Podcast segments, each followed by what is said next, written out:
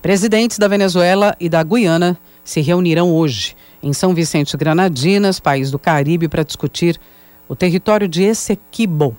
O presidente Lula, o governo brasileiro, é convidado para o encontro como observador. Celso Amorim estará presente né, para discussão desse território em disputa sob a administração da Guiana, que abriga grandes reservas de petróleo.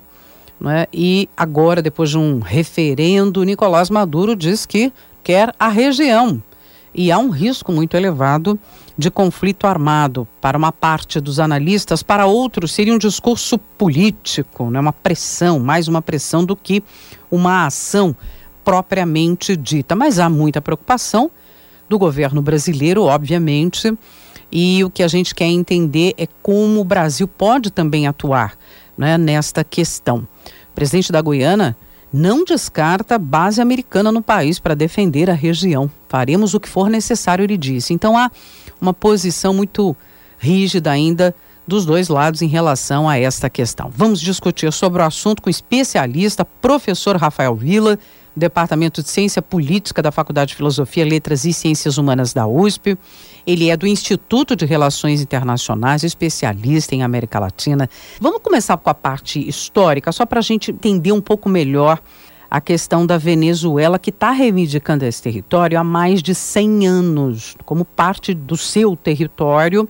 E agora, depois desse referendo, é, esquentou essa discussão, reavivou, digamos assim, essa discussão, não é? Então é, um, é uma área bastante disputada e não é de hoje, não é, professor?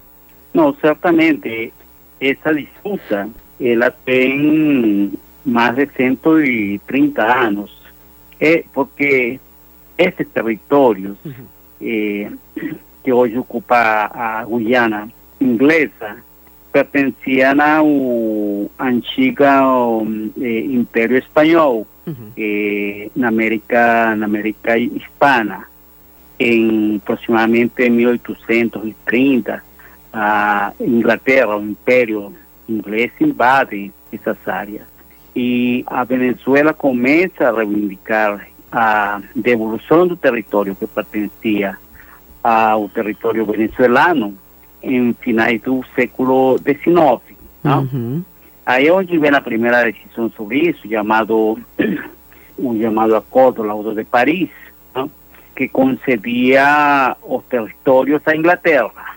E com a, a independência da, da colônia da Guiana Inglesa, nos anos 60, ambos países, mais o governo da Inglaterra llegan a un acuerdo que se llamó Acuerdo de Ginebra, y llega a un acuerdo de que se iniciaba un proceso de negociación eh, eh, sobre ese, ese territorio. Esa posibilidad de, de, negociación estaba siendo tratado a un nivel de ONU. Eh, había un, un delegado especial do secretário-geral da ONU para tratar desse problema.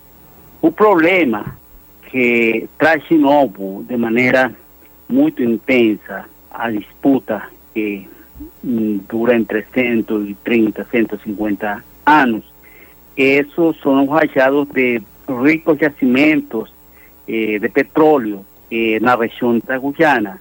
E é um tipo de petróleo de muita qualidade, não?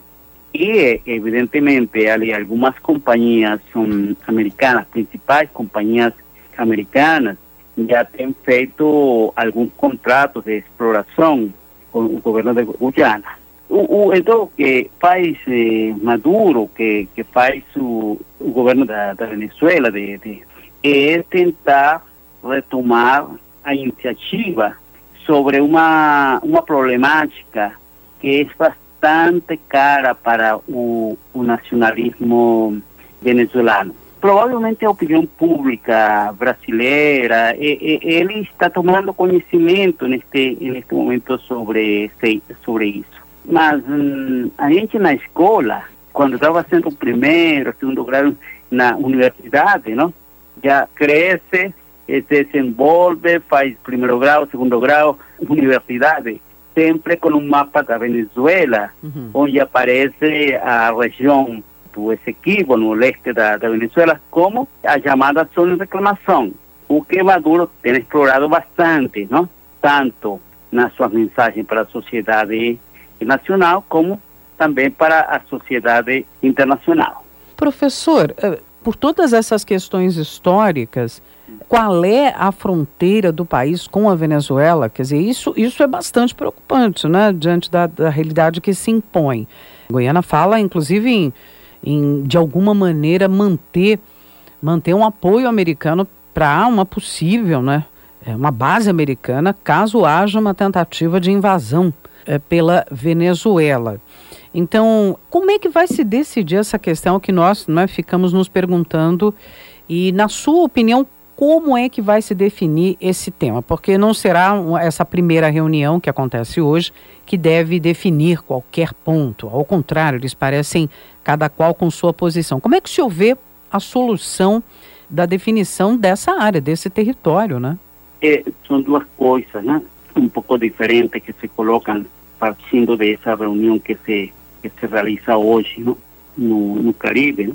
O Brasil tem um papel muito, muito importante não, para essa, sentar essa mesa, não, negociar. Não? O presidente Guyana, o presidente da, da Venezuela, que também conta com o representante da, da ONU. Não? Eh, primeiro, da reunião não vai sair uma solução, não? nem se vai discutir solução para reclamações da Venezuela, nem para eh, a posição da, da Guiana de manter inalterado o status quo da região. Não. O objetivo principal é mais preventivo, uhum. baixar o tom do discurso diplomático que tanto na, no caso da Venezuela como no caso da, Guiana, agora invocando não, para a possibilidade de, de presença americana, não? Una región, eso por todos medios, ¿no? Ambos, ambos presidentes utilizan eso, un recuperar por todos medios, ¿no? Otro mantener por, todo, por todos medios. Todos medios significa también posibilidad de conflicto, ¿no? Armado.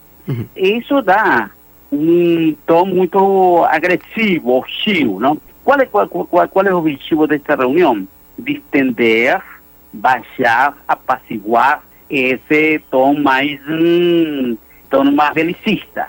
Agora, daí não vai sair nenhuma solução. Não? A solução eh, para a reclamação venezuelana e para a manutenção do status quo por parte do discurso eh, não? Isso é de, de, de, de, longo, de longo prazo.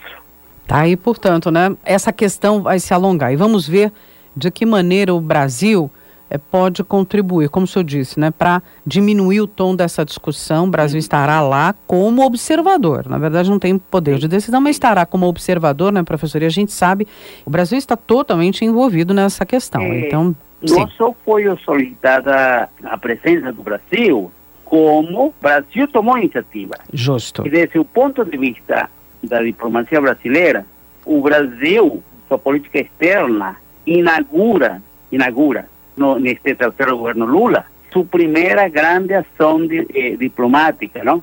De la paz, de la distensión internacional, ¿no? Eh, no solo en América Latina, sino en no mundo, de manera eh, concreta. Es otras razones pues, para Ucrania, para mm, Israel, jamás, fueron en principio poco concretas uh -huh. y sin ningún resultado, más de manera concreta, ¿no? Influenciando, ¿no? Processos que levem eh, a manutenção da, manutenção paz, resolução de, de conflito, é, é esta primeira grande ação concreta da diplomacia brasileira. E isso é um ponto eh, importante, não?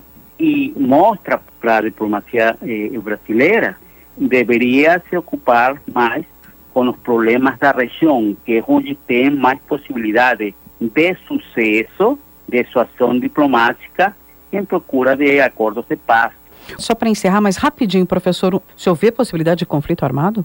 Isso é um absurdo, que realmente imagina aquela sociedade venezuelana, não? Sim. Com 7 milhões de imigrantes, não? com aqueles níveis de, de pobreza, Justamente. Ah. com aquela eh, inflação de mais de 300% ao ano, não? se vai estar pensando em guerra, não? Uhum. se está ganhando por uma guerra. Maduro desenvolve una guerra, acá inmediatamente en un día siguiente, porque la sociedad venezolana no toleraría. Hoy podemos hasta conversar un poco más en eh, otra oportunidad, más ahí sí. ten más um, cosas de bargaña nacional e internacional por parte de Maduro, ¿no? Ese uh -huh. discurso de, de guerra, ¿no? Yeah, isso faz no, sentido. Não, não, uhum. vai levar, se concretizar em nenhum tipo de guerra. Propensa, professor, falamos de uma outra, em outra oportunidade sobre esse contexto da política, né, de Sim, Maduro. Da estratégia, realmente, da estratégia. Perfeito. Vamos acompanhar, vamos continuar acompanhando o assunto. Quero agradecer muitíssimo o professor Rafael Vila, da Faculdade de Filosofia, Letras e Ciências Humanas, e do IRI, o Instituto de Relações Internacionais, conversando aqui com o nosso ouvinte. Obrigada, professor. Muito obrigada, professor. Até logo.